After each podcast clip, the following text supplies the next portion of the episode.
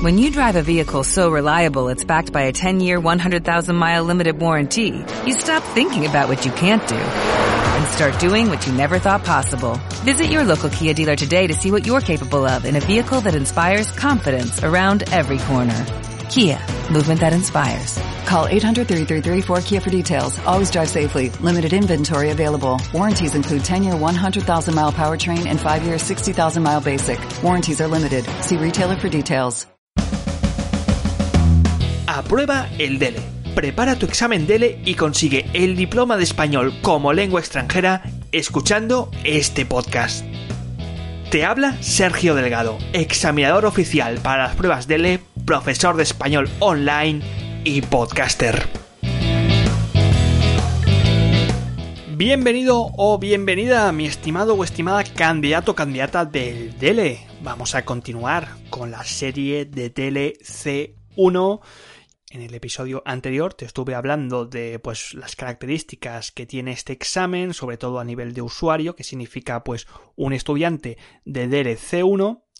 Y en este episodio 25 vamos a, a ver la estructura general de este nivel del DELE, de nivel avanzado de español como lengua extranjera.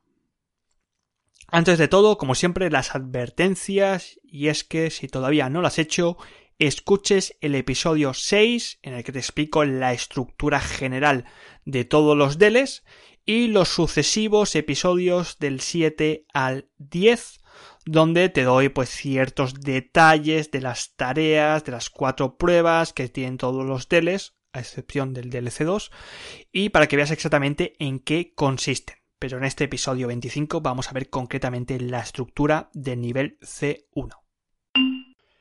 Sergio, ¿cuánto tiempo dispongo para hacer todo esto? Pues bueno, son 90 minutos de comprensión de lectura, 50 de comprensión auditiva, 80 de expresión e interacción escrita y luego 20 20, es decir, 40 para la oral. Un total de 260 minutazos, ¿eh?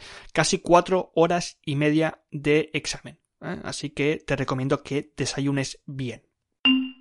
Tarea de comprensión de lectura. Vas a ver que las tareas de comprensión de lectura em, son tareas bastante similares al del B2, pero como ya sabes, la gran diferencia que hay con el examen anterior es que son tareas más largas, con más ítems y con textos complejos y más especializados. Si en el DLB2 eran 70 minutos, aquí dispones de 90 minutos y si en el DLB2 eran 4 tareas, aquí son 5 tareas con 25 puntos cada una. Tarea número 1, típica tarea de opción múltiple con un texto no informativo, en esta ocasión no va a ser una noticia, sino que va a ser un texto especializado. ¿Qué tipo de texto? Pues cláusulas, eh, textos legislativos, instrucciones, contratos, eh, ya textos ya pues con un nivel ya superior de complejidad. Tarea número 2, pues la típica tarea de los fragmentitos de un texto que va a ser normalmente un texto literario de literatura, ¿eh? así un texto complejo, donde le han extraído pues los seis espacios, te dan siete fragmentos, hay uno que es trampa y tú tienes que decidir según los conectores, según pues dónde encaja mejor ese fragmento en el texto. Tarea número 3. Pues de nuevo volvemos a la opción múltiple y en este caso pues son textos de opinión, ¿eh? no son textos cortos, es un, un, único texto complejo, así que prepárate para leer ensayos, monografías, artículos periodísticos especializados donde hay mucha mucha opinión y puntos de vista.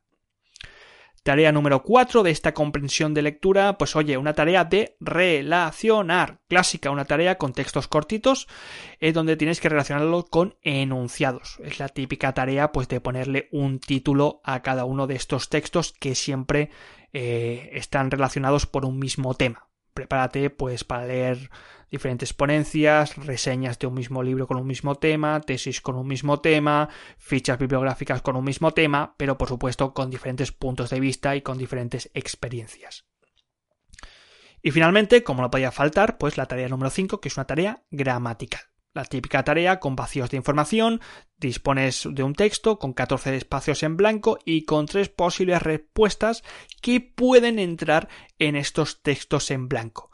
Prepárate sobre todo eh, a diferencia del DLB2, para manejar muy bien el vocabulario, porque normalmente son cositas de vocabulario y de precisión léxica. Comprensión auditiva. Sergio, ¿cuánto tiempo? Pues 50 minutitos, ¿eh? 10 minutitos más que en el DLB2. Pero aquí hay diferencias que no son 5 tareas como en el DLB2, sino que son 4. ¿eh? ¿Qué quiere decir esto? Pues que van a ser audios más largos y especialmente también con opción múltiple. Tarea número 1 no son las típicas tareas de conversación breve del DLB2, sino que ya empiezas con un monólogo grande, monologazo. Y monólogo, por supuesto, pues con un texto, con un audio complejo. ¿eh? Prepárate para escuchar conferencias, discursos, presentaciones. Tarea número 2 de esta comprensión auditiva, pues conversaciones breves con opción múltiple, eh, normalmente hombre-mujer, estos diálogos, pero no va a ser un, un único diálogo, sino que son cuatro micro conversaciones.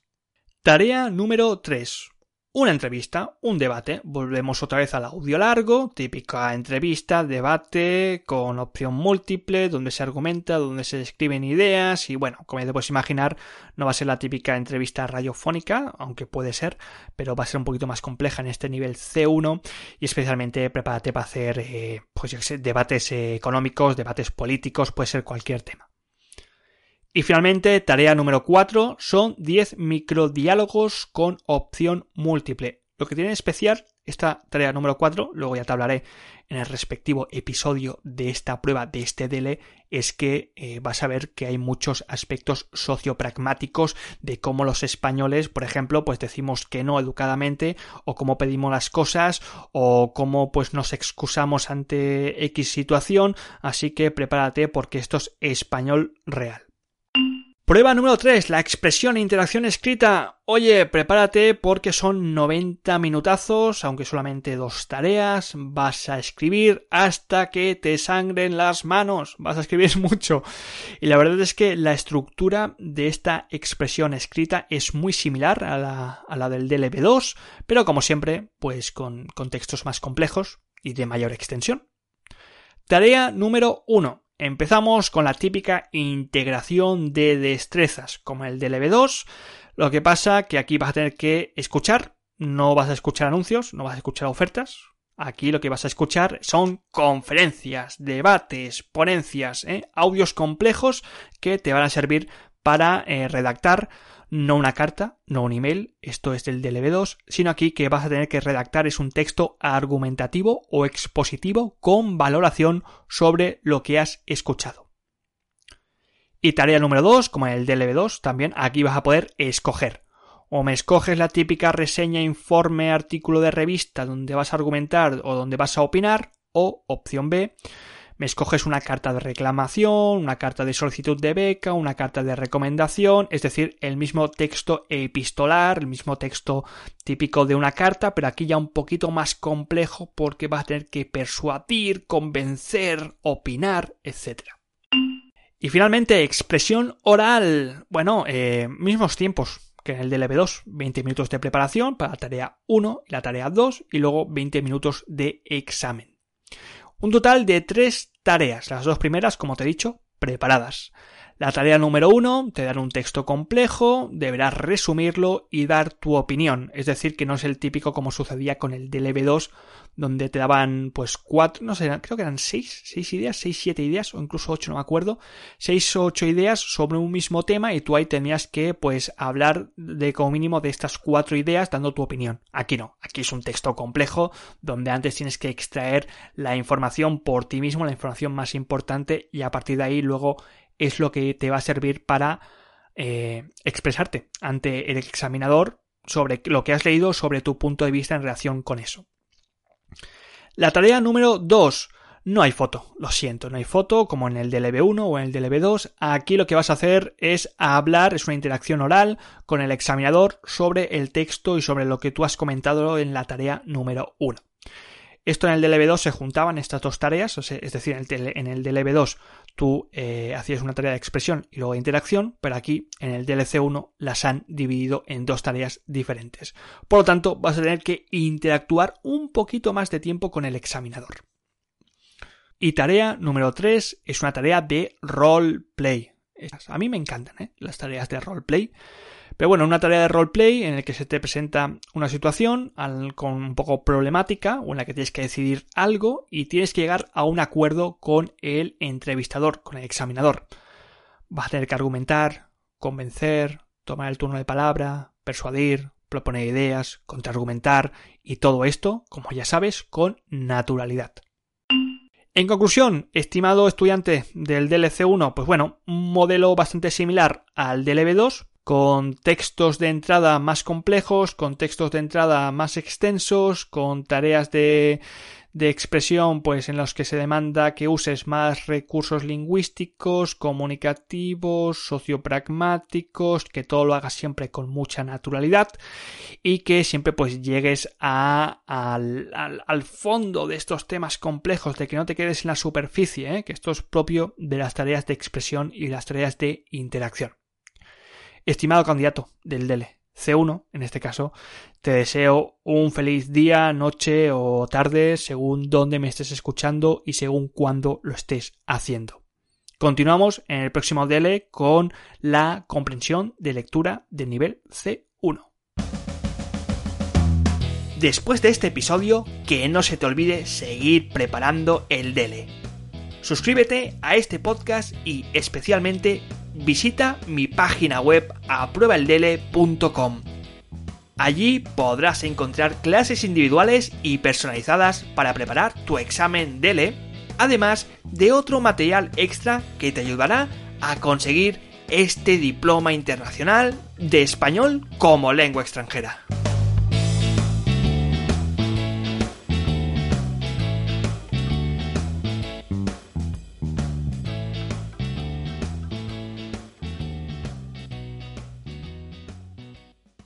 ¿Te preocupas por tu familia? Entonces, ¿por qué darles solo huevos ordinarios cuando pueden disfrutar de lo mejor? Egglands Best, los únicos huevos con ese delicioso sabor fresco de granja, además de la mejor nutrición, como 6 veces más vitamina D, 10 veces más vitamina E y 25% menos de grasa saturada que los huevos regulares, además de muchos otros nutrientes importantes. Así que, dales los mejores huevos. Egglands Best, mejor sabor, mejor nutrición, mejores huevos.